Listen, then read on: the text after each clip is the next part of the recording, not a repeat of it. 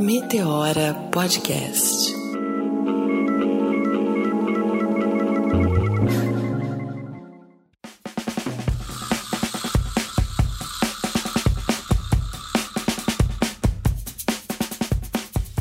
Alô, minha gente! Suavidade com todo mundo por aí?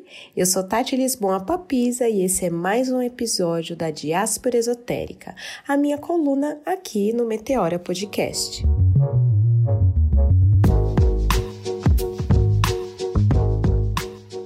A ideia hoje é falar um pouquinho sobre algumas tendências e spoilers astrológicos para 2020. Vamos considerar que é uma nova década, um ano novinho começando, então a gente pode pegar uma rabeira na astrologia para entender um pouquinho do que esse cenário aí nos reserva.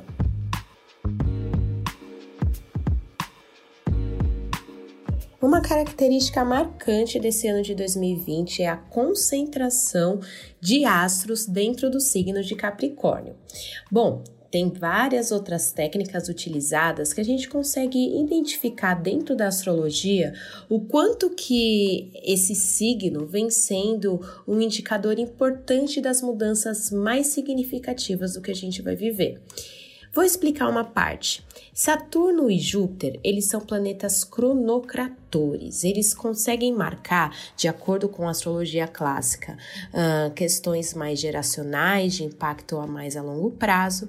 E, uh, assim, no geral, até mesmo dentro da astrologia moderna, eles também têm essa questão entre os limites pessoais uh, e na, com a nossa relação com o mundo. Então, como eles pegam bem essa barreira entre o que é nosso e o que é desse, dessa vida, desse universo, a gente pode considerar que a concentração desses dois planetas e mais outros, né, Plutão, agora o comecinho do ano Sol, eclipses, né, com a Lua, essa concentração dentro de um único eixo acaba é, intensificando o que ele representa. Bom, Capricórnio tem um significado muito ligado à hierarquia, a quem é realmente é, detentor do poder, o que, que é feito quando a gente está no auge. Afinal, Capricórnio é um signo que rege a casa 10, então tá lá em cima no meio do céu. Bom, a gente pode levar essas simbologias nesse momento para algum lugar da nossa vida, identificar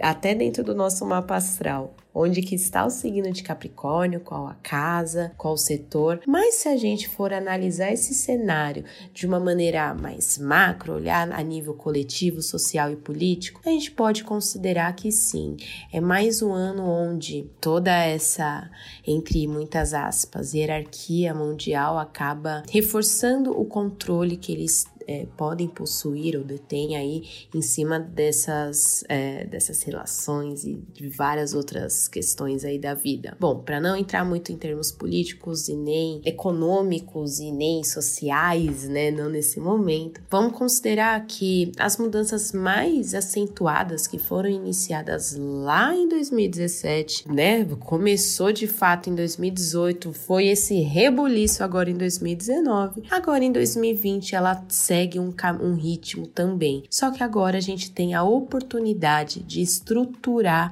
muito mais a nossa vida, nossas particularidades, a, realmente a nossa intimidade, para que a gente consiga ter maneiras alternativas cada vez melhores para lidar com todas as mudanças que ainda tendem a ocorrer. Astrologicamente falando, a conjunção de fato entre os planetas e os astros ali, ele ocorre mesmo ali em, no início do, de 2021, mais precisamente em janeiro, que é quando Saturno e Júpiter se encontram em Aquário. Entre muitas e muitas aspas, podem iniciar de fato a nova era de Aquário, ou pelo menos ter esse marco de uma energia muito mais de ar, muito mais intelectual, muito mais social, que acaba vencendo essa maneira predatória que a gente ainda é, leva, né? Ou que a gente ainda acaba sendo refém por questões estruturais também.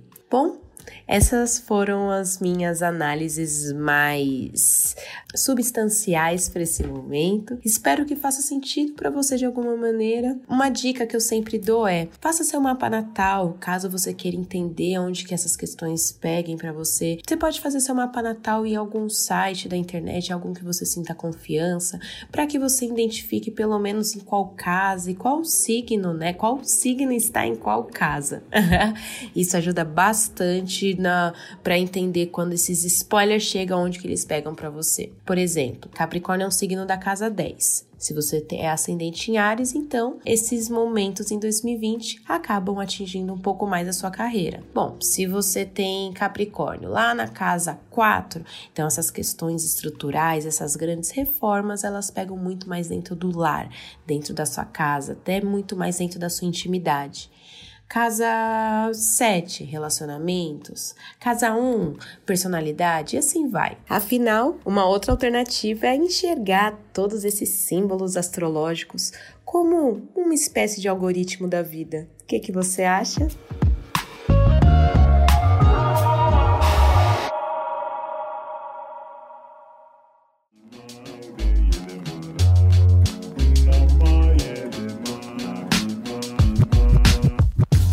Podcast editado por Voz Ativa Produções.